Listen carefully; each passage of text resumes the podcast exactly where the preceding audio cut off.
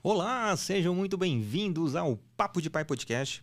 Sou eu, Niltinho, seu host paterno, para falar sobre histórias sobre paternidade, mas não só sobre paternidade, né? Com a parentalidade como um todo, falar um pouquinho sobre masculinidades, falar um pouquinho sobre sexismo, machismo, enfim.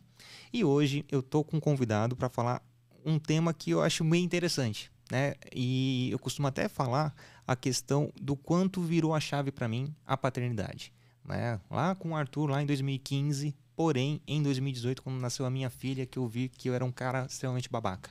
Isso porque eu era um cara de boa, sabe? Então, essa desconstrução de 2018 para cá é, é, o que me motiva a deixar um mundo melhor para minha filha e para os meus filhos. Hoje a gente vai conversar com um cara que é pai de três meninas. Então tem todo esse desafio de toda essa estrutura machista, patriarcal, uh, a questão do sexismo. A gente vai saber o, se ele está em processo de desconstrução, o que mudou na vida dele em relação a, ao nascimento da primeira filha. Enfim, vou deixar ele se apresentar, mas antes eu tenho um pequeno recado para vocês. O primeiro recado é: você conhece o Amor em Pote? Amor em Pote é o nosso apoiador que faz geleias e doces artesanais. Os melhores doces e geleias artesanais de São Sebastião, quiçá do Brasil. Né? Nesse momento a gente está em São Sebastião, vendendo para São Sebastião todo. E se você é de Caraguatatuba, Ilhabela, Boiçucanga, lá, Maresias, que está, esteja próximo de São Sebastião, você seja muito bem-vindo. Agora, se você não é dessa região, entre em contato, manda um direct lá pro Amor em Pote, com dois E's no final, e fala assim, ó, sou de tal cidade e quero conhecer sua geleia. Vai ter certeza que daremos um jeito de, de fazer você conhecer os doces e geleias do Amor em Pote. Uma outra coisa. O Papo de Pai Podcast está situado aqui, na Voz e Conteúdo, no Tchê Café. E basicamente é um programa que fala sobre. É, é, um conjunto de estúdios, na verdade, não é um programa que fala. É um conjunto de estúdios dentro de um bar que vale muito a pena vocês conhecerem. Se você tem um sonho, assim como eu, de ter um podcast, vem aqui, entre em contato com, com, com o pessoal no Estúdio Podcast, ou desculpa, no arroba Estúdio Podcast no Bar no Instagram ou podcastnobar.com.br. Agenda um horário, vem conhecer, tem três salas incríveis e que vale muito a pena vocês conhecerem. Mas, sem muitas delongas, vou, vou apresentar o meu convidado. Agino Santos, fala quem é você na fila do pão da paternidade, fala das suas filhas, fala da sua história, enfim, palavra é sua, querido. Nitio, Nitio, né? Uhum. Obrigado por esse convite. Fico honrado vir aqui e contar um pouco da minha história, como é que eu descobri quando fui pai. Então, como já falou, Adno, conhecido como Adno Santos nas redes sociais, no Insta, no Face ali, Adno Santos. Para falar sobre a minha história, como lidou quando descobri isso, eu vou ter que voltar um pouquinho atrás em relação à minha mãe. Minha mãe, que chegou aqui em São Paulo, né? Sou baiano, nordestino, muito orgulho, gosto muito da minha cidade. Então ela veio para cá, para cá, São Paulo, em 94. E primeira veio sozinha. Depois trouxe eu meu irmão. Então, para lidar na cidade de São Paulo naquela época, morando na região que a gente mora ali, Jardim Ângela, Capão Redondo ali, criar dois homens naquela cidade, nessa cidade, como? Eu tinha cinco anos na época, meu irmão seis, para sete anos, porque tem dois anos de diferença ali. Como lidar com isso? Com o passar do tempo, hoje eu percebo que foi muito carinho. O principal de tudo, carinho. Então, se esse hoje eu sou esse pai, paizão, como todo mundo fala, que sabe se tipo, não vamos dizer que é bem um elogio, mas pô, você é um paizão, mas que forma você é um paizão? Porque, sei lá, eu vejo mais que obrigação eu ser aquele pai que tem que dar atenção para minhas, minhas filhas, né? Boa. E então eu percebi o carinho. Apesar de toda a dificuldade, carinho. Então o carinho, o respeito, o amor é a base de tudo. Então tudo começou através dela. Hoje eu tô com meus 34 anos, sou pai de três meninas, Brena Carey, Lorena Carey e Laura Carey. Todas Carey sem novidade por causa da Mariah Carey. Boa, boa. Uhum. E qual a idade delas? A mais velha tem 13, vai fazer 14 em outubro, tá um pouquinho mais longe. A do meio, Lorena, ela tem nove anos, vai fazer também, só que lá, um pouquinho uhum. mais tarde também. E quem vai fazer agora em julho é a Laura, tem quatro anos. Quatro anos. Eu vou falar de cima para baixo, porque essa última, eu não sei o que acontece. Fala que os mais novos, quando chegam, chega pior do que os outros ali, porque dá mais trabalho. Mas, enfim. então, em 2008, a minha filha, a mais velha, a Brena, nasceu. Tinha 20 anos na época. Estava trabalhando, trabalhava no Exército, servi o Exército durante oito anos ali, estava ali, nesse período. E, na verdade, eu não sabia o que é ser pai. Portanto, que quando conversei com meu afilhado, meu afilhado não, pai do meu afilhado, na época, a gente falou, vamos ser, vamos ser pai, vamos ter pai, vamos ter pai. Só que a gente não sabia o tamanho da responsabilidade. Portanto, que ele foi pai. Hoje, ele não está mais entre a gente. Faleceu leucemia e tal. E fiquei pai do meu afilhado. Só que não sabia a grande responsabilidade. Vim saber depois. Depois, quando a minha filha nasceu, aquela felicidade, aquele choro. Mas aonde realmente eu descobri foi numa mesa de cirurgia dela. O... Ela teve que operar o rim com dois anos de idade. Nossa. Então, meu, aquilo ali. Mas quando você entra no hospital, que você vai conversando com outras pessoas, que você vai vendo, que você vai andando no hospital, o problema da sua filha uhum. não é nada comparado com quem tem outros ali. Não estou dizendo que não é tipo, ah, não. Não é uma corrida campeonato brasileiro de doença, né? Quem é. precisa mais atenção, entendo, entendo. Aí eu comecei a observar, falei, calma aí. E quando nós descobrimos, sabe aquele cinco segundos? Tipo, e aí? Chorei, mas que médico. médico tranquilizou demais. Calma, vai poder viver normalmente. Aí passou o tempo. Hoje, é, não tô tempo todo com ela 100%, como estou com a Lorena e com a Laura. Porque ela é do meu primeiro casamento. Como eu falei no começo, jovem, novo, não sabia muita coisa. Com o passar do tempo que eu vim aprendendo o que é ser pai, o que é paternidade, né?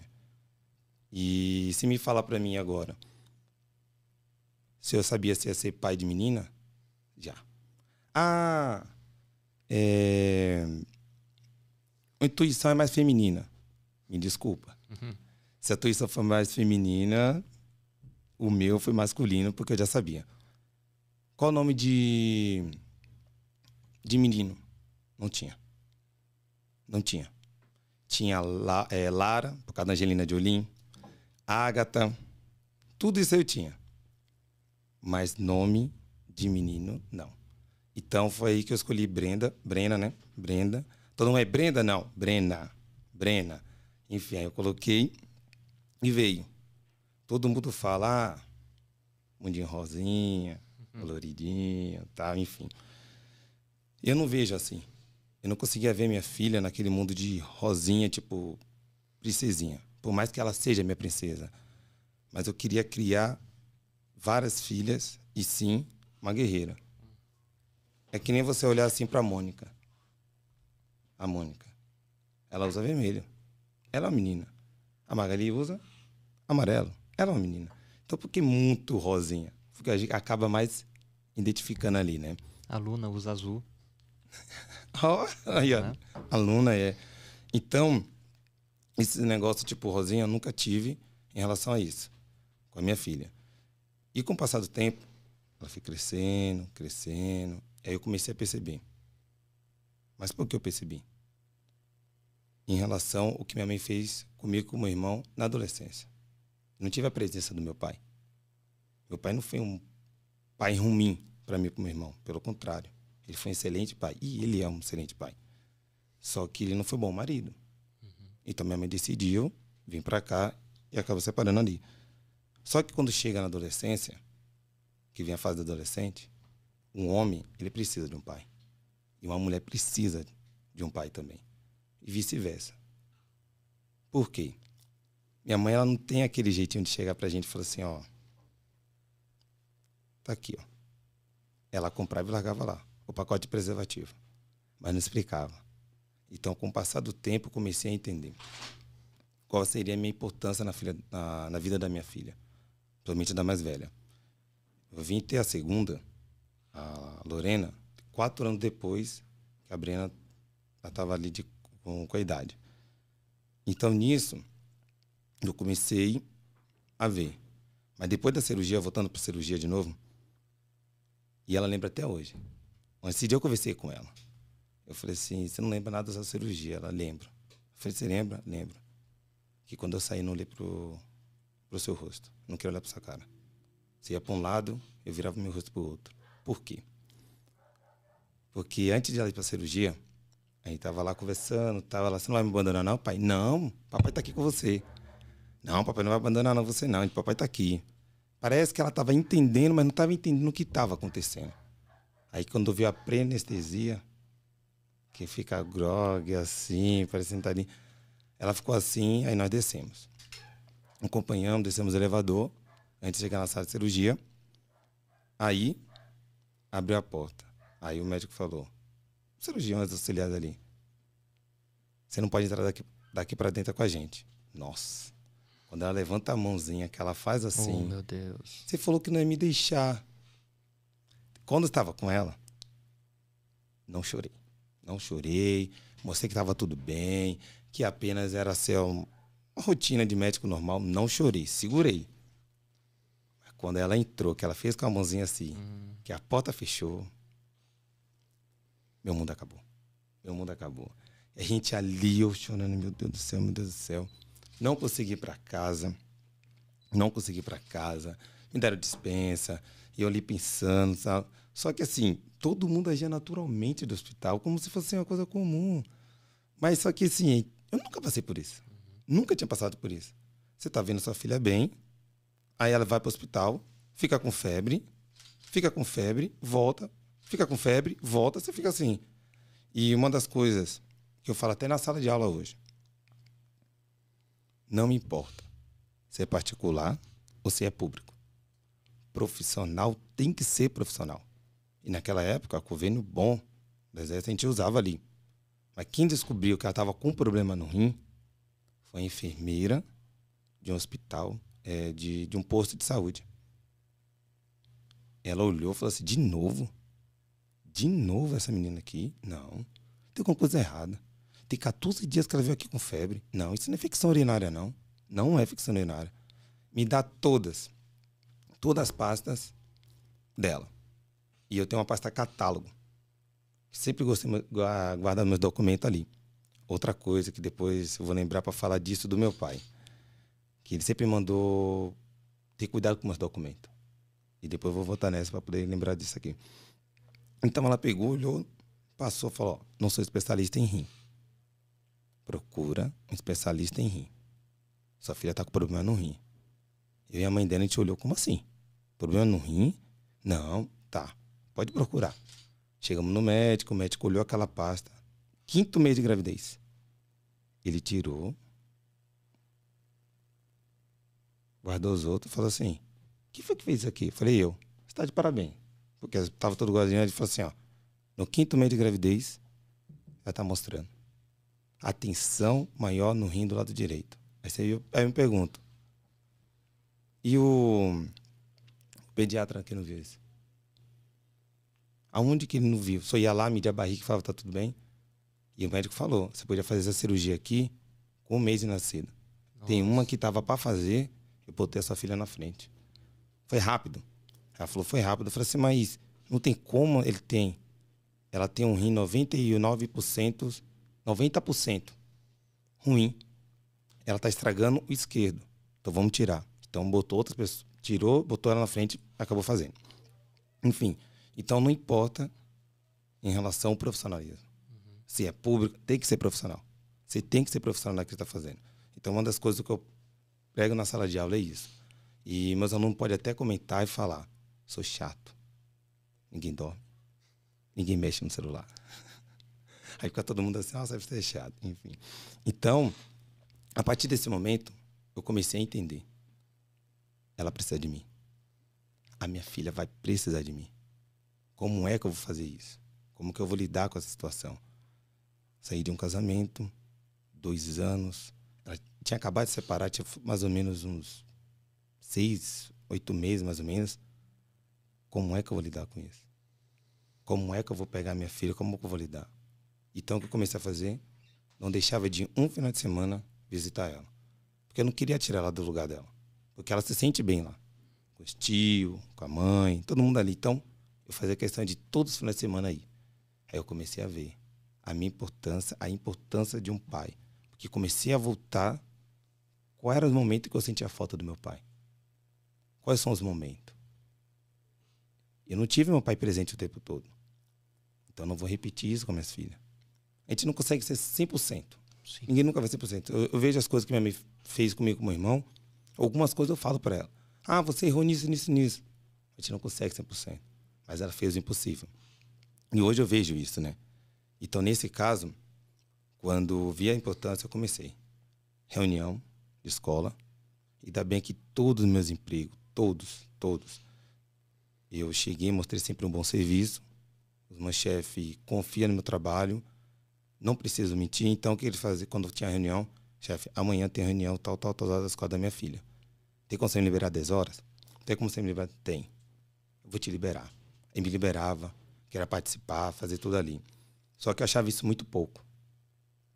Não só ir para a escola, fazer ali. Então, tinha dia que eu pegava ela, passeava, ficava ali, achava muito pouco. Falei, se um dia vai mudar.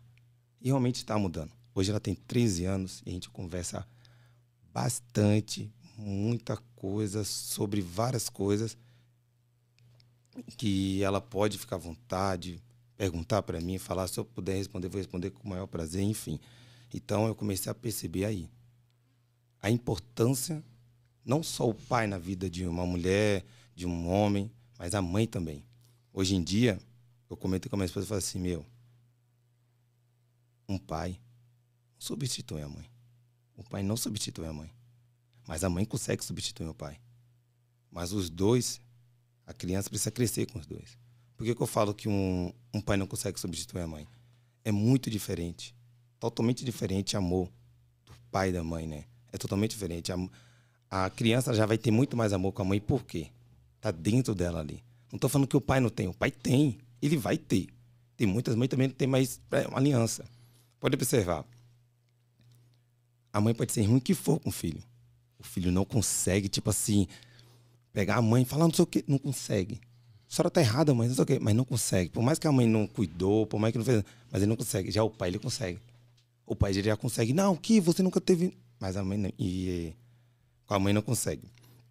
Então, nisso, quando eu comecei a perceber, eu falei: o que eu tenho que fazer? O que eu posso fazer? Vou procurar quem? Eu não posso procurar meu amigo que nunca teve um filho. Eu não posso procurar fulano de tal que nunca passou por essa situação. Eu ia na escola, a diretora via eu saindo, chorando. Ela, que foi? É porque tá fazendo pouco. Ela, como assim fazendo pouco? Minha filha, a gente é separado. Ela, calma. Você não vai deixar de ser pai porque você está separado. O momento mais importante ela vai lembrar quando você estiver com ela. Não se preocupa com isso. E toda vez que eu ia sábado, domingo, visitá-la, quando eu ia visitá-la, que eu voltava no caminho, ninguém sabe disso. Ninguém sabe disso. Eu conversei isso uma vez com ela. Acho que nem minha própria esposa sabe disso. Uhum. Vai ficar sabendo agora. e, e, com certeza vai assistir na íntegra, vai fazer, por que você não me falou isso? E eu vinha na metade do caminho, eu vinha chorando. Porque eu queria que ela passasse a noite ali comigo. Eu queria assistir filme com ela. Eu queria fazer, só que ela não estava pronta ainda para isso.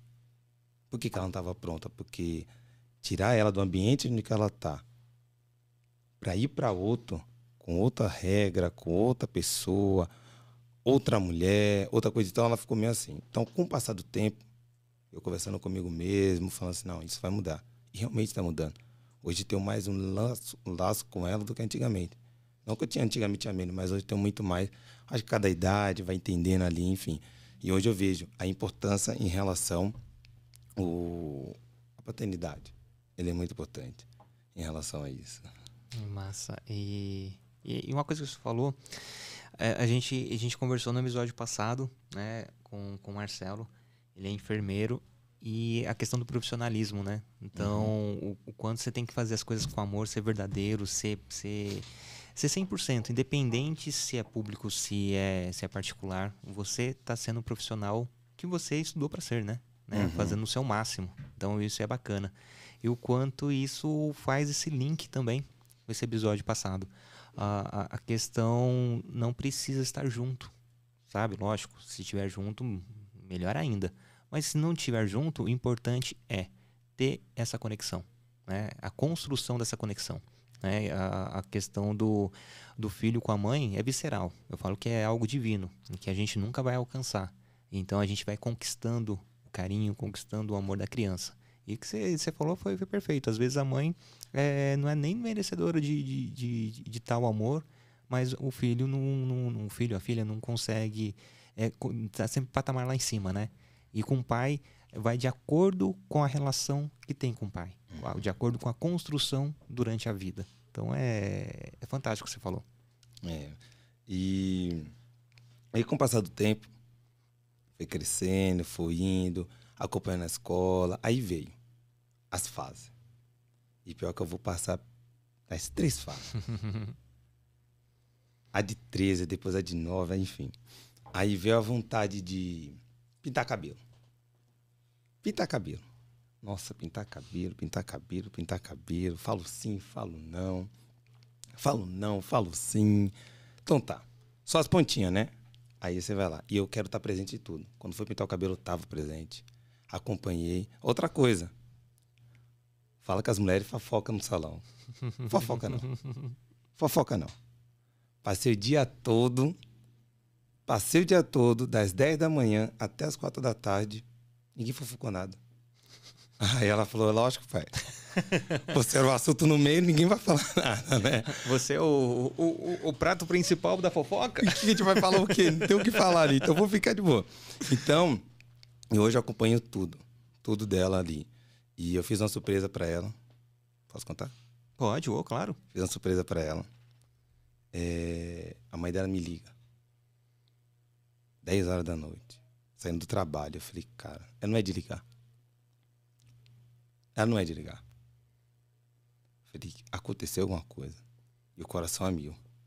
E eu falo, aconteceu alguma coisa? Na primeira ela mandou no WhatsApp. Oi, preciso falar com você. e a aula não passava, a aula não acabava. Eu falei assim, eu não vou falar com ela pelo WhatsApp. Eu vou. Eu vou ligar. Tchau, tchau, tchau, turma. Liguei. Alô? Aconteceu alguma coisa, ela, calma. Sua filha virou mocinha. Nossa senhora. Mil coisas na cabeça. Mil coisas na cabeça. O que, que eu vou fazer? O que, que eu vou fazer? O que, que eu vou fazer? O que, que eu vou fazer? Já sei. Vou comprar buquê de flores e chocolate. e falei pra mãe dela, não fala, amanhã eu vou na escola dela. Ah, tá bom. Não fala pra ela. Chefe, tem como me liberar amanhã às 10 horas? Não, mas resolver assunto pessoal. Não falei o que é, não queria contar para ninguém. Vai... Me libera amanhã. 10 horas. Tá, tá bom, tá bom, pode ir. Peguei no carro. Onde que eu vou comprar floricultura? Onde que eu vou comprar floricultura? Passei na floricultura próximo da casa dela. Falei assim, ó, hoje é um dia muito especial. Quero que você faça o melhor buquê que você tiver. Com preço barato, por favor. Não muito caro. Você falou melhor, a pessoa vai te dar, não. É, é. Aí ela foi, eu expliquei para ela. Falei assim, não. Ela, nossa, ela vai gostar disso aqui. Então vamos montar isso aqui. Aí começou lá, bateu o papo, deu até desconto. Passei no mercado, comprei a caixa de bombom, deixei guardado no banco de trás, tal, coloquei. Fui lá e peguei. Bora, filha. Oxe, tá fazendo o que aqui, pai?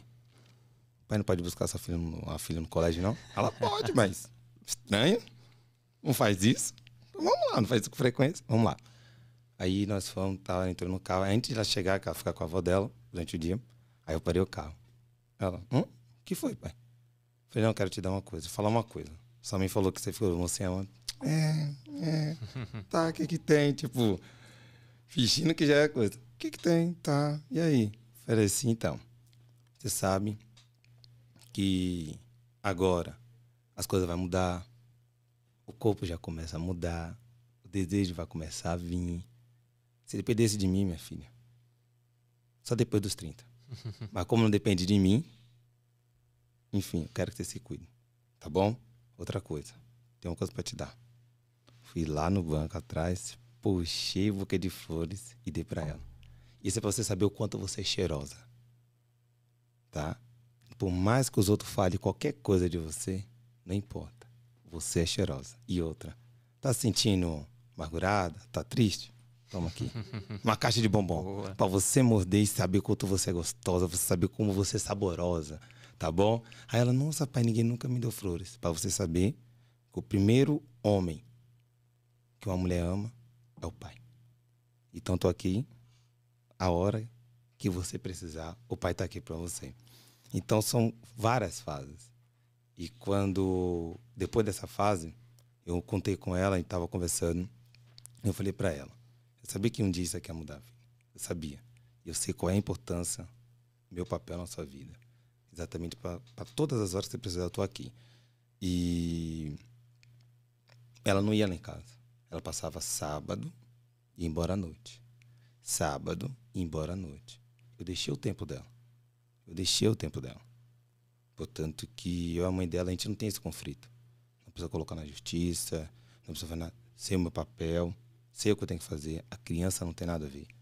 Então, é importante aonde a criança está bem. Eu não quis tirar ela do ambiente para falar assim, ela vai comigo. Você, não, não, não. Ela está bem aí, eu quero bem aí. Então, eu ia, via ela brincando o dia todo, ficava lá e ia embora. Mas não estava satisfeito com aquilo, porque eu chorava muito. Enfim.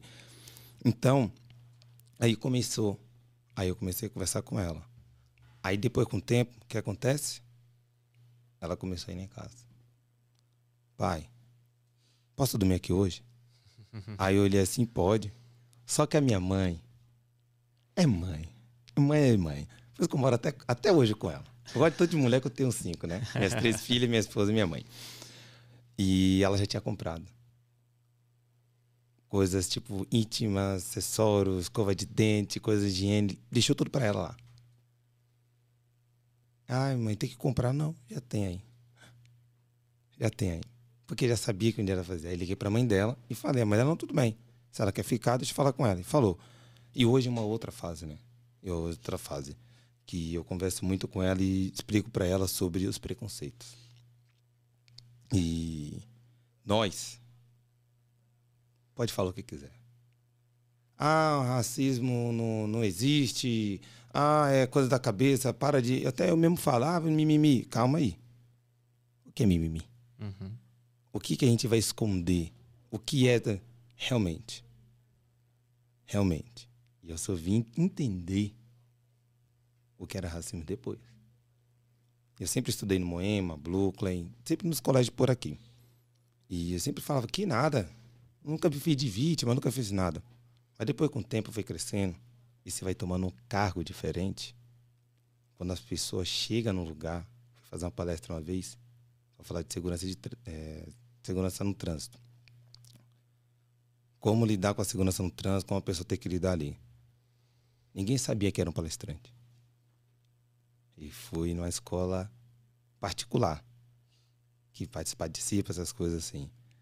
E quando me viram, só no olhar. Tipo assim, não sei se porque eu sou baixinho. Agora estão me vendo com barba. Mas eu sem barba parece, tipo assim, parece 20 anos. Então, aí olhou assim, tipo assim, é, você é o palestrante? Sou. Eu sou palestrante. É, você vai falar do quê? Falar segurança no trânsito para os alunos. Só aguarda um minutinho aí. E deixa eu aguardando. O diretor vai falar com você. Eu falei, tá bom. Não tem problema nenhum. Vamos lá, vamos conversar, né? Só que nisso, você percebe o tempo que te deixa esperando. O tempo que deixa esperando, né? Mas enfim, fui lá, dei o meu melhor, fiz o que tinha que fazer e comecei a perceber. Preciso passar isso para minhas filhas. Eu tenho que falar isso com minhas filhas. Porque quando você atinge um certo nível, as pessoas já começam a te olhar diferente, fazer diferente. Tipo assim, é você? Não, não é você. Por quê? Tava esperando quem? E você fica meio essa resposta lá. Então eu cheguei nela e falei assim, filha, você é linda, você tem um cabelo maravilhoso, tudo cacheado, lindo. Você pode ser quem você quiser. Mas uma coisa que eu vou pedir para você e para todas as suas irmãs: respeito. Você pode ter sua opinião, mas respeita os outros. Nunca desrespeite ninguém. Por mais que essa pessoa te desrespeitar, não desrespeite. Não dê isso para ninguém. Então, eu comecei a explicar para ela. Você tem o cabelo lindo, você tem tudo isso. Mas da porta para fora, você vai ser apenas mais uma jumenta. Porque o mundo vai te ver isso. E você não vai poder recuar por causa disso. Infelizmente, né? O mundo é assim, a estrutura é assim, né? É. E eu não sei realmente quem foi que inventou isso, quem falou isso. Então, é, eu gosto dessa nova evolução. Desse jovem chegando, brigando, falando, que, que quer ter espaço. E eu tenho uma grande referência de homens negros que correram atrás. Um deles, cara, eu vou falar do Tupac. Gosto muito do Tupac, a explosão dele. Ele até no documentário ele fala sobre isso, que ele tá ali para isso. Que quando você vai no restaurante, vou dar a explicação mais ou menos como ele explicou, que a porta tá fechada, que tipo tá separado aqui, aqui, aí você vai no banheiro, você passa no corredor, aí você olha para a porta, quando você olha assim, aqui é melhor. Aqui as comidas estão melhores. Aí ele voltou, aí bate na porta, pois não. Aí ele, tem comida aí? Tem. Aí dá as costas, mas não é pra você, vai embora. Aí ele vai lá e conta para outra pessoa, tem, tem, tem assim assado. A outra pessoa passa e olha. Nisso que a pessoa, ele falou, a pessoa volta e, e, e vai contar na forma de música. Olha, tem, tem comida aqui, vamos entrar, vamos invadir, vamos pegar, vamos invadir. Isso é evolução. Que cada um vai mostrando para o outro que você pode chegar onde que você quer chegar. Onde você, você pode ter o que você quer ter. Sem precisar, sem precisar ninguém ficar te barrando e te limitando as coisas. Então a gente vê o Tupac fazendo isso, a gente viu o Jay-Z fazendo isso. A gente vê essa galera passando essa barreira e a gente pode pular esse muro e a gente pode fazer isso. Então eu cheguei para ela e falei: a pequenininha, a Lorena lá, ainda não entende sobre isso. Aí foi no momento que eu citei com a minha filha e perguntei sobre as coisas, como é que é na escola, como as pessoas tratam, como é que é. E ela começou a falar. Na situação eu comecei a explicar para ela: filha, não abaixa. Não abaixa. Até mesmo uma mulher que se recusou de levantar do ônibus para dar assento para outra pessoa, a evolução começou ali. Então a gente não pode parar com isso. Achar que é só um. Ah, é um mimimi. Ah, é um não sei o quê. É um ah, ah, ah. ah. E até a questão de você se blindar, né? Falando, não, mas eu sou forte, eu consegui chegar aqui por méritos próprios. Não, mas você está negligenciando as barreiras que você enfrentou. Né? Lógico, é, é, é, lógico, é óbvio que tem que ser vangloriado os seus méritos. Porém, as dificuldades e quantas pessoas iguais a você chegou nesse mesmo patamar. Agora compara com outras pessoas, se existe uma facilidade. Não digo nem uma facilidade, mas menos obstáculos, sabe? É, a gente está até falando é, num, num, outro episódio, a questão tem que ser duas vezes melhor.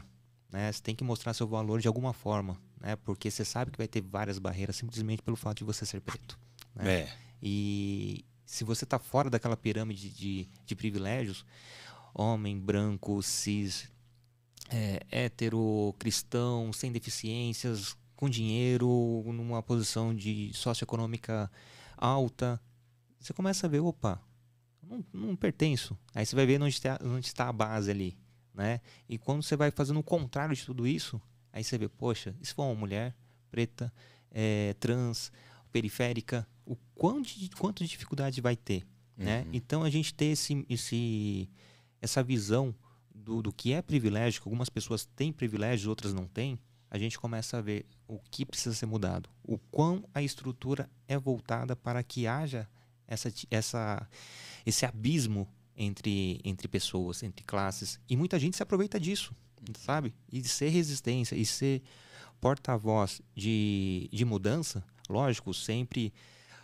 a gente tenta ser no diálogo, né? Mas às vezes você tem que romper, não, não digo para chegando porrada de todo mundo, mas tem que romper de certa forma a força, né? A força, mas forçar a sua presença. Poxa, nesse ambiente só tem gente branca? Não, vou fazer questão de estar tá aqui. Né? Se restaurante só tem. Os únicos preços que estão aqui estão tão, tão trabalhando? Não. Tem que ter mais pessoas aqui consumindo, comendo um prato caro, sabe? Então é, é dar possibilidade. Quando você chegar no patamar, dar essa, essa liberdade e mostrar: ó, esse é o caminho. Só que além de, disso ser o caminho, vamos mudar um pouco para esse caminho ser um pouco mais suave para essas pessoas, sabe? Então, porque para uns tem tudo, para outros extrema dificuldade, né? Dificuldade. É como você falou, não vamos chegar na porrada batendo. Não sei, não me recordo. Ó, rapidinho, só, só abrir um parênteses rápido. Tem dois ícones, né? Malcolm X e. e... Caramba, Ah. fugiu. O. Tequim. Mas ele, isso, o, o, o pastor. Um era na palavra, o outro era na força. E os dois são extremamente importantes, Sim. sabe? Né? Tem que ter o equilíbrio. Exatamente. Tem que ter o equilíbrio. E ambos, de certa forma, perdeu para o sistema, perderam para a estrutura. Porém, tem os reflexos, tem a- a- as pessoas que se espelham, né? E tentam achar o ponto é, em comum para a gente tentar negociar. E assim por diante. Mas diga, desculpa te atrapalhar. O que você falou, eu não vou lembrar, recordar quem realmente falou isso. Não levante essa voz. Melhora o seu argumento. Sim, sim. Não adianta você ficar gritando. Você vai ficar debatendo, tá, tá. melhora esse argumento. Mostra a importância, né? Então, hoje em dia, não vou dizer que antigamente não tinha, sempre teve. Ah, que antigamente a gente sabia brincar, a gente sabia fazer coisa assim. Hoje em dia, antigamente, minha mãe comprava um tênis de 100 reais, a gente ficava feliz. A gente ia pra escola, a gente ficava feliz, tava muito bom. Hoje em dia as coisas estão evoluindo. Às vezes a pessoa não quer ir pra escola porque às vezes o amiguinho tá indo com tênis mais caro do que ele. Tá Então as coisas estão muito mudando. Então antigamente a gente ia, a gente queria saber de diversão. Podia ter alguma coisa de preconceito. Se tivesse, a gente não percebia. A gente pega nas músicas. As músicas mudou muito. Antigamente, música a gente achava natural. Hoje em dia não pode ser cantada porque vai ser vista de, forma- de outra forma e realmente você vai estar alimentando mais para aquelas pessoas que vai fingir, vai, vai por trás, vai falar assim, não, cabelo de pincha aí. É, de- é música, é música. Então vai querer usar isso por trás. Então muitas coisas mudou e tem que mudar. Então, e falei sobre cidadania e meio ambiente na sala de, de, de aula. Eu nasci no meio do militarismo. Eu nasci numa era que menino usa azul e que menina usa rosa. E homem não chora. Homem não pode chorar. Homem não... Então, você vai crescendo e vai percebendo, calma aí. Até quando eu vou ter que ficar fazendo isso? E Você percebeu isso da antes da paternidade. Antes. Boa. Antes. Calma aí. Até quando? Aí você chega hoje em dia e fala pro cara, meu, tomei um banho ali, mano, me depilei. Hum, se depilou. E daí? Pra mim é higiene, cara. Não, é boa. Se pra você não é, posso fazer nada, velho. Não é a sua opinião, eu vou deixar de se dizer o que eu sou, não. E mesmo se for, qual o problema, né? É isso que eu falo. Aí eu chego para minhas filhas e falo assim, filhas. Ou uma, as duas, ou as três, ou nenhuma. Pai, vou morar com outra mulher. Tá bom. Tá feliz? Segue sua vida. Hoje em dia os pais se preocupam, se preocupam muito, o que, que os outros vão falar. Ah, não soube criar direito. Como assim? Não soube criar direito. Como assim? A vida é dela. Ela faz o que ela achar que tem de melhor. Não vou controlar a vida inteira. Eu ensinei princípios e valores. O principal. Você ensinou? Ela tá feliz? Segue a vida. Então, quando ela tava lá atrás, quando tava dificuldade, ninguém bateu na minha porta para perguntar. Você vai estar precisando de fralda? Como foi a cirurgia da sua filha? Quando que foi? Como é que ficou? Isso porque eu vou me preocupar agora. Então segue sua vida. E vou estar lá. E vou estar lá. E sempre vou estar. Nem porque isso ela vai deixar de ser minha filha. Então, o mundo, ele tá muito assim. Mas isso tá mudando. Se você pegar muito jovem hoje em dia, hoje em dia você, eu vejo, eu vejo meu afilhado indo pra escola de chinelo. Quem ia pra escola de chinelo antigamente? Quem ia? Ah, não, uma vergonha de chinelo. Hoje em dia, não. É moda. Bota bermuda, vai de chinelo, vai ali, tapete, enfim. Então, as coisas estão mudando. E, e, e tomara que mude sempre para melhor. E vai mudar para melhor. E tá mudando para melhor. E, então, nessas fases que eu tô passando, é uma diferente com a outra. E é muito gostosa. E agora, a Lorena. A Lorena. Teve a fase da Brena, agora adolescente, que uma hora quer uma coisa, outra hora quer outra. Você nunca sabe. Você nunca sabe quando a criança quer. Hoje ela quer Nescau. Amanhã ela não quer o Nescau porque o Nescau tá frio. Aí você fala, "Oxe, como assim? Hoje ama, amanhã odeia, né? É, você fala, mas, mas você comeu ontem. Não, mas não foi essa que eu comi ontem. Foi esse que você comeu ontem. Não, o pão tava aberto, hoje o pão tá fechado. então você tem que saber lidar com isso. Tá bom. Mas nem sempre você pode acrescer ali, senão acaba acontecendo muita coisa ali. Então, voltando lá na base, na base. E eu vou falar um pouquinho agora para você entender em relação às crianças, paternidade, como a base da criança vai crescendo. Eu vou falar um pouquinho da minha área. Ok. O que adianta eu falar de trânsito agora? O que adianta eu falar do trânsito agora? Melhorar o trânsito se não começar lá atrás. Tem que começar lá atrás. Hoje em dia, você tirar a habilitação, exame médico, procurar um centro CFC, pra, um centro de formação de condutores CFC para fazer e depois a autoescola. Como é que você quer que um condutor seja responsável no trânsito se você coloca ele na sala para aprender, no mínimo, nove dias de CFC, quatro dias de legislação? Legislação é bastante coisa. É bastante coisa. E depois você quer que ele vá para a rua e ele seja um bom condutor. Por que não plantou isso desde a pré-escola? Ó, tá falando isso hoje. A gente parou na, na, na, na padaria para tomar um, um, café de manhã. E a gente é, é, sobrevivente da década de 80, né? Então uhum. andava no carro, quando nossos pais tinham carro, andava totalmente sem cinto. Era cinco no, no, no Fusca. E, e hoje a gente vê a importância né, dessa evolução em, em relação à segurança. Agora, o quão os, as crianças hoje estão sendo criadas, né? Antigamente, ou tinha um pai, às vezes o pai não era nem presente, uhum. ou às vezes uhum. não tinha nem pai. Uh, a mãe, às vezes, não era tão presente também. Era... E a gente é sobrevivente, né? Da década de 80. Hoje não. Hoje tem todo um cuidado com meu filho, cadeirão, não sei o quê. Sim, zelando pela segurança. Mas não respeita ali ó, o Sim. sinal. Uma coisa que eu fico extremamente puto é vou buscar ou levar as crianças na escola e tá lá, fila dupla, na contramão, e assim, cara. Oh. E as crianças estão vendo tudo isso, né? Então, eu, às vezes eu paro longe e vou, né? Às vezes é um trampo.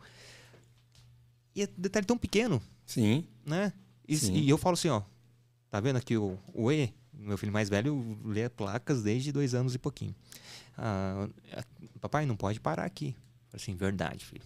Ó, ó eu aqui. Né? O, um carro me fecha, eu, ah, seu filho daquele lugar, não sei o que, vai para onde? Opa, meu filho tá vendo. Tá vendo. Né? Às vezes, opa, tem gente ameaçando atravessar o, a faixa. Já reduz, já liga o pisca-alerta. O que foi, papai? Ó, vai passar alguém no, no, na faixa de pedestre. Ó, sinal, sinal tá amarelo. Vamos ir já parando. Então, automaticamente já vai colocando esse, esse, essas noções, né, na é, vida deles. Sim. E quando chegar lá na frente, com 18 anos para tirar a carta, automaticamente vão se recordar, não exatamente desses períodos, mas vai, vão se recordar do, do sentimento em si. Opa, meu pai fazia isso. Ah, meu pai uma vez já falou é, sobre isso, sabe? Então, mostrar para as crianças o quão é certo, o quão é errado, é desde sempre, né? Desde cedo. E você pegando, falando isso, vou pegar esse gancho da Lorena. Ela me chamou a atenção uma vez sobre isso. Aí eu tava andando com ela assim, a gente foi num extra, né? Em vez de quando eu dou um pouquinho a pé com as crianças, andando o tempo todo de carro. Falei, vamos lá, vamos lá, filha. Aí eu fui lá, andei com ela assim. Aí não tava vindo carro nenhum. Tava vindo carro nenhum. Falei, embora ela não. Você falou que você não pode atravessar quando aquele bonequinho tiver verde. Tá bom. É. Tá bom.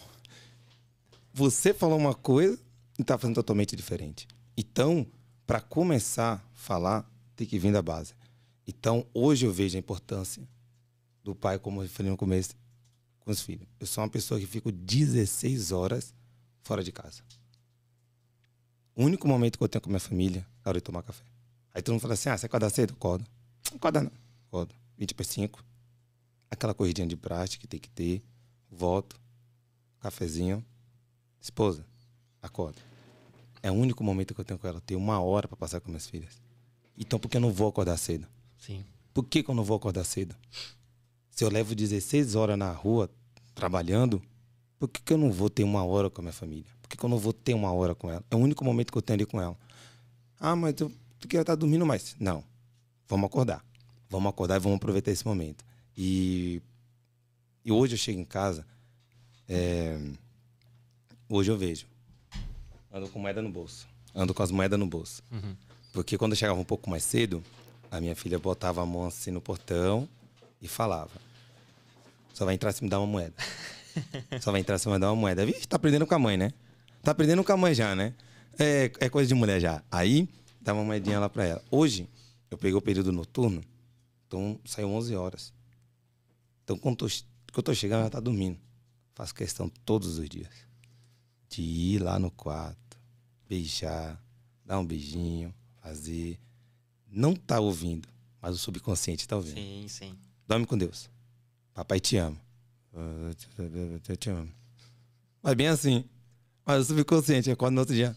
Você viu que o pai passou ontem no seu quarto? Não. Sim. Então, começa muito lá. Por isso que eu falei que ia começar falando mesmo por cada base. Esse carinho. Então, eu, como os pais têm que começar a dar carinho. Não adianta ser pai de na mão, jogando futebol, fotinha, status. Ó, meu filhão. Filhão aqui, ó.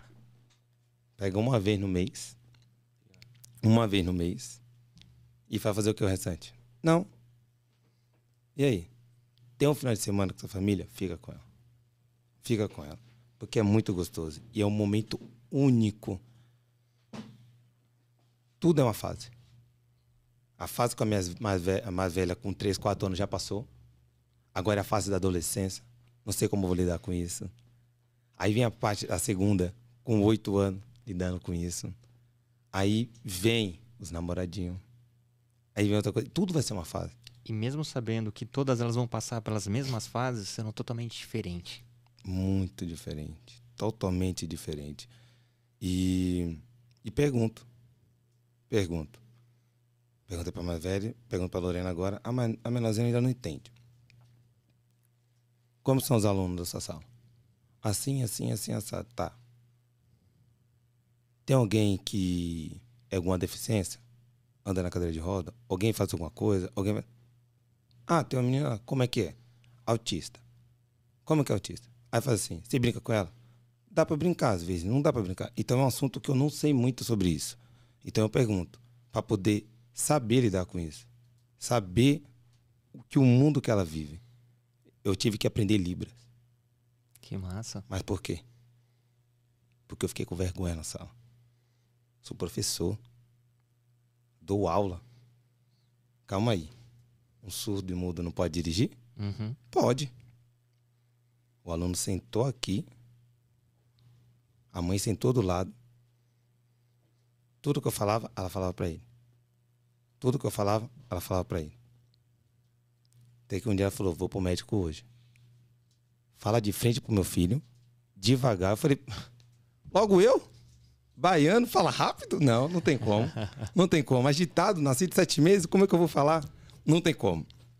Aí eu peguei e falei assim: Não tem como. Aí eu ficava lá de frente pra ele. Aí daqui a pouco eu esqueci, eu virava pra lousa e só agitado, e daqui a pouco eu hum, esqueci, aí ele ficava perdido. Aí eu falei pra ela, pra menina, senta do lado dele. Vai fazendo. Beleza, passou com o tempo, de novo. Foi aí que eu pensei, calma aí.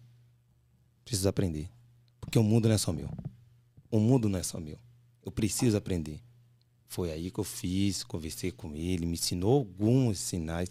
Vou confessar, é difícil. Sim. Não é fácil. Vai indo, vai indo aos poucos, vai conversando. Chegou um ano que eu tava bom, daqui a pouco parou tudo de novo, porque não pratiquei. Não pratiquei. Tem que praticar. Que nem quando você vai falar de inglês, francês. Ah, você fala, sabe? É, tem cinco anos que eu não faço, então É. já perdeu tudo ali. Então, saber lidar com esse mundo. Porque eu tenho um tio que tem síndrome de Down. E eu lembro muito bem dele. Tá vivo. Lembro muito bem dele. Nas costas. E me levando para cima e para baixo na dele Salvador. E todo mundo conhecia ele. Então, a gente tem que parar e ver que o mundo não é só nosso, né? Em relação a isso. Muitas coisas ali. Ainda bem que esse mundo tá mudando e vai mudar para melhor. E a gente faz parte da mudança, né? Eu costumo falar que nós somos uma das primeiras gerações que realmente está preocupado com, com o bem-estar dos nossos filhos. Né? Então, aos poucos, a gente vai construindo isso, a gente vai é, aumentando o repertório. Né? Porque a gente for ver as nossas criações, né? Ah, os nossos pais deram o que eles tinham. Né? Às vezes, uma, uma educação e criação muito rigorosa dos nossos avós e eles mais ainda. Então, a gente está sendo um momento de descoptura. Né? Então, o bom é, é dessa sobrevivência da década de 80 é justamente que a gente percebe, oh, isso aqui não é tão legal, isso aqui é interessante. Então eu posso escolher sobre isso, né? E que infelizmente a paternidade é uma escolha, né? Para a mulher ela é compulsória, para o homem é uma escolha. Eu vou escolher se eu vou ser pai ou não. Hum. Ah, mas estou grávida. Ah, não sei se eu vou ser pai. A mulher não tem essa possibilidade, sabe? Então, a partir do momento que a gente começa a enxergar uh, a importância né, de estar presente, né, lembrando em consideração que qual, todas as formas né, de, de formação de família, né, é, cada um sabe de si, mas é importante que tenha esse, esse, essa presença, esse tempo de qualidade. Ah, mas eu trabalho 16 horas. O momento que dá é você estar tá intenso, estar verdadeiro com seus filhos, sabe? Então, e eu falo a mesma coisa. Às vezes eu trabalho à tarde, chego em casa 11 horas da noite, tá todo mundo dormindo. Então quando estou saindo, ah, papai, você vai, você vai voltar que horas? Ah, vocês vão estar dormindo, mas eu passo no quarto dou um cheiro em vocês. E realmente, né, toda noite vou, dou um cheiro em cada um para não, não, não acordar. E é o momento que eu tenho, né? E, e, aproveitar todos os momentos que realmente estou ali com eles e automaticamente a gente reverberar isso para o máximo de, de outros homens, outros pais, para que tenham essa, a, a, ciência dessa importância. Né? Não é simplesmente deixar a cargo da mãe criar, educar e eu vou só prover. Não, é importante prover sim, mas é importante também que a mãe pro, é, traga o provento. Não adianta ser pai de pensão. Exato. Pai de pensão todo mundo é. e, e, eu até brinco, né? Se um dia Gisele separasse de mim, para mim ia ser a melhor coisa do mundo, porque eu ia pagar só 30% do meu salário. E não vai ser mais 100%, sabe? Se for olhar pelo olhar capitalista da coisa. Uhum. E não é só isso. Eu sei quanto custa a criação e educação de uma criança, sabe? O quanto tá doente, o quanto vai gastar com antibiótico. E a questão não é nem valores. A questão é você estar tá presente, sabendo. Os momentos importantes. Justamente. E você me falou uma, falou uma coisa que chamou a atenção, que realmente a criação de antigamente não serve mais para hoje. O que o meu avô ensinou para meus pais não serve mais para hoje. Exatamente. Não serve mais para hoje. O que meus pais me ensinaram não serve mais para hoje também. Eu morei um tempo com minha avó. E era aquilo que tinha que comer, era aquilo que tinha que comer. Senta na mesa e come. Fiquei um bom tempo sem comer ovo. Porque é o que tinha para comer. Come ovo, come ovo, come ovo. Beleza. Hoje em dia eu não posso chegar pra minha filha, vai sentar e vai comer. Não. Filha, tem nuggets, tem frango e tem ovo. O que, que você quer? Quero nuggets. Beleza, pai vai fritar nuggets. Outro dia, filha, vão comer. Pai, mas é ovo. Hoje tem ovo. Ela entender que tem dia que ela pode escolher. Sim. Eu dei opção para ela. Você quer o quê? Ovo? Quero o ovo. Não, quero o nugget. Então eu dei opção para ela. Então, hoje, ela não pode escolher. Então, eu não posso chegar e fazer assim, toma aqui, vai. Não, calma. Porque senão acaba realmente criando trauma. Acaba criando trauma. De você chegar para a criança e dar aquele impulsionamento. Vai fazer isso? Não. Vai conversando. Seja amigo da sua filha. Seja pai no momento de pai. Mas seja filho, pai no momento de pai uhum. e amigo no momento de amigo. Porque ela vai entender. Hoje está falando como pai. Então sim, vou lá sim. e vou obedecer. Eu vou lá e vou obedecer. Eu não entendo porque que tem gente que não consegue falar eu te amo. É uma coisa que minha mãe nunca deixou de falar para mim com meu irmão. Vem aqui, beijinho toda hora. Vem aqui, vem aqui, toda hora. E hoje eu faço muito isso com minhas filhas, então hoje eu vejo a importância em relação a isso. Carinho é a base. Por mais que ela trabalhasse, fizesse tudo, foi o carinho que mudou tudo e hoje eu vejo com a minha filha. Então, esse negócio de Minos Azul que não sei o quê, acabou. Acabou. Eu posso vir aqui usar um rosa e. Sim. Esses dias a, a, a, minha filha, ela tem três anos.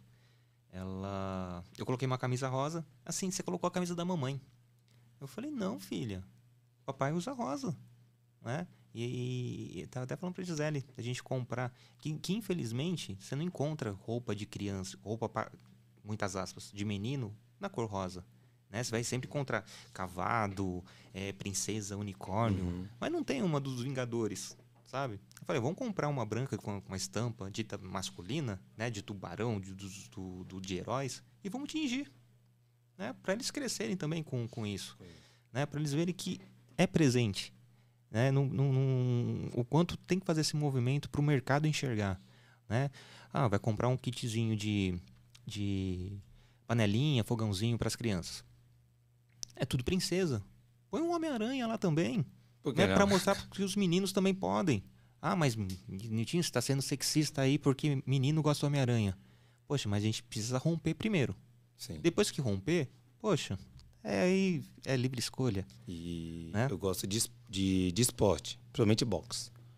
Aí minha filha perguntou: mulher pode fazer isso? Falei: pode. Uhum. Peguei várias lutadoras. Sim. Aí, ó, tá lutando não, mas não machuca. Falei: treina. Machucar, machuca. Se eu for treinar com ela, eu, tomo, eu apanho dela. Uhum. Mas isso aqui vai treinando, filha. É com tempo isso aqui. Não é chegar lá no ringue e subir, não. É com tempo. Soltando pipa. Posso soltar pipa? Pode. Solta aí. Uhum. Ah, tá. Filha, mulher pode fazer o que você quiser. Exatamente. E hoje eu admiro. Minha esposa até sabe. Tava andando assim com ela, amor, olha pro lado. Olha pro lado. E nós sabemos que a mulher tem uma mente incrível. Uhum. Nós sabemos disso. Sim, sim. Ela consegue fazer duas, três coisas ao mesmo tempo. Ela consegue. Nós homens não. A filha olha pro lado dela. Que é? Já vi. É uma mulher dirigindo. Eu falei, não, não é só uma mulher dirigindo. Ela tá se maquiando e dirigindo. Aí eu falo, eu falo, não pode se maquiar dirigindo, não pode fazer ali. Mas a gente sabemos que a mulher tem mente incrível em relação a isso. Então eu olhei assim e falei assim, porque ela sabe que eu gosto e vejo a mulher surfando, ela sabe que eu gosto. Vejo a mulher andando, nossa, ônibus. Homem não vai falar hoje para mim, que vai falar assim, que viu Velozes Furiosos e não gostou daquela a minha, minha dirigindo. Uhum. Então, tem que acabar com esse negócio de mulher no volante. Perigo constante. Direção elegante. Boa, boa. Tá vendo? Mulher boa. no volante, direção elegante. Então, acaba com isso. Fala. E o, quanto tá enraizado, né? Quantas uhum. vezes eu já falei isso? Quantas vezes até minha esposa já falou isso? Nossa, que mulher. Essa podia ser mulher também. É assim, tá vendo? O quanto a estrutura força a gente ser dessa forma, o quanto a gente precisa mudar, o quanto tem de desconstruir. E já que a gente está criando filhos, por que a gente já não cria nossos filhos na desconstrução? Para que chegar, para não chegar lá aos seus 30 anos, putz, eu tenho que mudar tudo porque eu percebi que eu fui moldado para caber nessa caixa, só que essa caixa é o, o mundo. Então não é uma coisa para mim, é para todo mundo. O quanto tem que caber todos. Lógico, respeitando cada um sua individualidade. Mas tem coisas que não, não, não, serve mais, não cabe mais, como você falou no início, né? A questão do, do que era dito antigamente. Né? É, você me fez lembrar uma coisa, Nilton, em relação a isso. É, da mudança, né? Você acabou de falar, fugiu do assunto que eu ia atropelar o outro. Não, imagina, imagina. Não, você acabou de falar do. Pra poder lembrar. poder lembrar. Você acabou de falar a frase, eu lembrei, acabei falando, nós falamos do carro. Aí entrou outro assunto. Ah. Você já vai lembrar. Mas a gente já está começando a se encaminhar pro, pro final. Uhum. É, assim que você lembrar, você já, já, uhum. já, já fala também. É, eu costumo pedir uma, uma indicação de um pai, de uma mãe, de alguém que você gostaria que tivesse aqui com a gente para poder pra conversar num outro momento. Então, se você tiver algum nome para poder. Nossa, tem vários. Tem vários. Posso falar ali naquela câmera? Opa, por favor. já sabe. Tem vários. Queria vários aqui. Queria vários aqui. Para trocar, trocar essa experiência. Sim, extremamente importante. Luciano, a gente chama ele de Cuba, é um excelente pai. E quando eu me vejo em uma situação que eu não consigo controlar, ligo para ele, certo? E um outro, Jonas. Jonas. É o outro também que está numa fase que quando minha filha chega nessa fase, ele falou assim, ó, é melhor você falar comigo, não. Fala com a minha filha que ela vai entender que ela também tá nessa fase. Boa. Tem vários também. Tem o Alexandre também, mas enfim. Não, depois então, pego os contatos do direitinho. Pego, pego sim. Então, vocês vêm aqui e representam. e fala sobre a paternidade. Então, Netinho, é, agradeço. Mas antes, calma, ah. calma, calma, calma, calma. Olhando para aquela câmera lá, no fundo da câmera, olha e deixe sua mensagem para suas filhas. Lógico, a mais velha vai, vai assistir esse episódio, com certeza. Sim. A do meio provavelmente vai assistir, mas não vai entender tanto. A pequena ainda não vai. Pode até assistir um pouquinho. Mas deixar uma mensagem para o futuro, né? O quão você espera que elas estejam, mostra o, o, coração aberto que o seu coração tá, tá, tá falando agora. Uma mensagem individual ou para as três ao mesmo tempo. As três. Bom, Brena, Lorena e Laura. Você sabe o quanto o pai de vocês ama vocês e o quanto eu faço tudo, de tudo para vocês em relação não só na vida, em sim, em tudo. Com as pessoas, como o pai te ensina a viver em sociedade. Viver em sociedade é tão simples. Respeito. Respeita a opinião dos demais e não deixe ninguém também desrespeitar a sua opinião em relação a tudo. Brena, lembra que o papai falou? É fase. É fase. E a fase ela vai passar. A gente tem que lembrar das fases boas e as fases ruins. Assim como as fases ruins passam, as boas também vai passar, mas porém vai ter que saber lidar com as ruins. Lorena, você já entende, tá entendendo, tá chegando nessa fase. E o que o papai fala para você é o seguinte: não se preocupa. Tudo vai ficar bem. E você sabe o que eu tô falando. Vai ficar tudo bem. Lembra da conversa da semana passada que nós tivemos? Vai ficar tudo bem. Vou deixar pra Laura. Laura, que é muito danada, amo todas de coração. Não tem esse negócio de amo mais, amo menos. Não tem, não existe. Mas, Laura, espero que um dia é, você compreenda e você entenda tudo isso que vem no mundo. Tá? Você ainda é, tem quatro anos e o pai vai falar uma coisa para você. Se um dia você ver esse vídeo, com certeza eu vou estar com você. Se Deus do céu ali permitir, a gente vai estar junto. Peço uma coisa. Respeito, como eu falei com suas irmãs. Seja quem você quiser. Não deixe ninguém diminuir você. Achar que você é baixinha, porque você puxou o pai. Você sabe como é que é, puxou a sua avó também. A gente não tem estrutura alta, mas isso não é defeito. Isso não é defeito. O único defeito é quando o ser humano ele não escuta o outro. Ele não respeita o espaço do outro. Isso é o feio. Não é ser feio, ser baixinho. Tá bom? Então, se cuida, que no futuro a gente vai se ver muito e vai falar muito sobre isso. Tá bom? E maravilha. É feio, errado, defeito, é falta de caráter, é, é você não respeitar. Né? O resto, né? tudo é, é, é divino. Né? Uhum. Cada um respeitar a sua individualidade. Né? Onde termina o respeito de um, começa o do outro. Onde termina o espaço de um, começa o do outro. Então, para que eu vou invadir? Para que eu vou ser depreciativo? Para que eu vou xingar? Para que eu vou gostar dessa pessoa ou daquela devido à cor, devido ao cabelo, devido à posição social? Não, a gente tem que gostar porque as pessoas são boas. Uhum. Né? Eu costumo falar isso para os meus filhos. Né? Independente se, lógico, a gente pode ter uma, uma predileção automática por algum tipo de pessoa, algum tipo de biotipo, mas isso não quer dizer que os outros sejam menores ou sejam ruins, uhum. ou que você não deva socializar né? Deixo muito bem claro. Eu gostei de duas partes que você falou.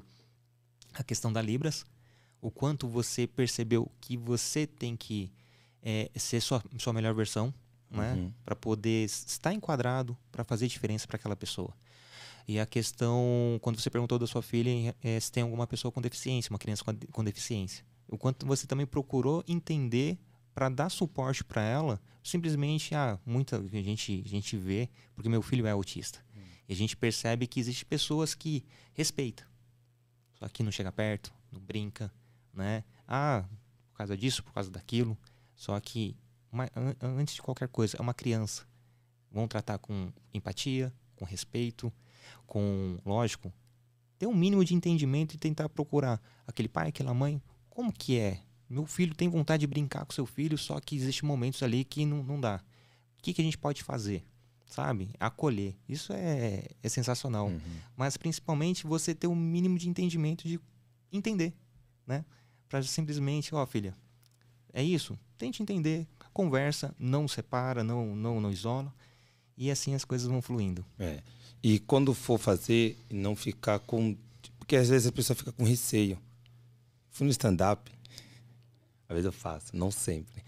E tinha uma pessoa na frente, cadeirante. E quando o comediante foi brincar com ele, todo mundo ficou quieto, ninguém falou nada. Mas no final, quando eu tava com ele, ele falou obrigado. Obrigado por você me incluir nas suas piadas. Por quê? Porque as pessoas ficam assim, ah, vai. Não. Saber lidar com isso. Saber brincar. Que nem eu falo, meu tio tem síndrome de Down. Ele foi pra escola. Ele sai. Brinca, todo mundo. Todo mundo na, conhece ele. Não ficou com aquele negócio assim. porque sabe lidar com aquilo ali. Uhum. Entendeu? Aí teve um momento que ela falou que às vezes tem outra professora que acompanha, sim, sim. que é especialista nisso, que sabe ali. Então ela falou, às vezes ele grita, às vezes não sei o quê. Eu falei assim, é porque é o momento dele. Assim como meu tio também tem um momento, né? Faz isso. Então, saber lidar. Eu vou fazer o que você falou. Uma boa ideia que você me deu. Procurar os pais. Procurar os pais. Para poder incluir. E negócio da Libra, eu fiquei muito mal, cara. Eu fiquei muito mal. Eu não sabia. Segundo, eu tenho que melhorar. Sim. E foi aí. E cada vez mais. Quando eu falo seja o melhor, não é o ser melhor que você. Não, não. É o meu melhor. Exatamente. Melhor como pai. Melhor como amigo. Melhor como filho. Melhor como marido. E eu venho cada dia mais sendo melhor. Sendo melhor nisso. E obrigado. Confesso para você que eu tô muito nervoso e você me trouxe tranquilidade. Poxa, que bom, fico feliz. Foi que eu sou agitado aí, eu vi você, oh, isso aqui, eu escuto seus podcasts, vejo você falando. Cara, nessa simplicidade, você me calmou. Que bom, que bom, fico feliz em ouvir isso. E ele sabe, minha filha tá ali, sabe, eu não sou desse jeito. Eu sou agitado, eu falo. Eu... Então, deixa eu falar aqui assim, ó. Relaxa, Cara, relaxa. Isso porque ele tá frio, eu tô calor aqui, mas obrigado. Obrigado mesmo por essa oportunidade de poder estar compartilhando com outros pais que já passou por essa fase ou que está chegando nessa fase, uhum. tá? E, e o mundo dessa evolução é isso aqui. É Exato. É isso aqui. É fazer um, um, um pouquinho para a gente tentar melhorar o mundo, né? Sim. Então, só o fato de você contar a sua história, alguém vai ouvir e vai se identificar com a sua história e ver, poxa, às vezes eu estava pensando num caminho diferente e o Ad não é o cara. Eu, ele me deu uma luz. E deixa suas redes sociais, como a gente te encontra para conhecer um pouquinho mais do seu modo deixa, de Deixa assim. O Insta, Adno Santos, real. Tá? Por que que pareça, não sei coincidência não, mas vai estar tá com essa blusa aqui a foto, que eu não sou muito de mudar a foto ali.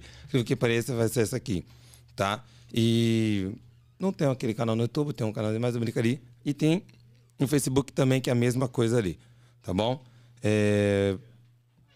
Entra lá, segue consigo de volta, podemos bater aquele papo, falar sobre isso. Entre outras áreas também, que é minha especialidade, é segurança no trânsito. Tá? Beleza. Eu vou deixar na, na descrição todos esses links para poder, uhum. poder te achar. Então, se você gostou desse episódio, passa lá nas redes sociais do Adno, deixa o coraçãozinho, fala assim, puta, cheguei aqui através do Papo de Pai. E, e quem já acompanha o Adno, acompanha a gente aqui, tem episódios maravilhosos, incríveis, que putz, a gente acaba pegando o melhorzinho de cada um e trazendo para o nosso paternar, que fica sensacional. Então, gente, compartilha, curta, assina o canal. Se você está no Spotify, dá cinco estrelas pra gente. E é isso. Agno, gratidão master, você é o cara. Eu, eu fico muito, muito feliz de, de, de, ouvir você. Né? Como a gente falou anteriormente, não é uma entrevista, é uma conversa. E essa conversa a gente vai, vai reverberar por, por várias vezes. A gente vai conversar outras vezes. Enfim, gratidão mesmo, irmão. Eu que agradeço. Obrigado. E é isso. Até a próxima. Beijão no coração. Tamo junto.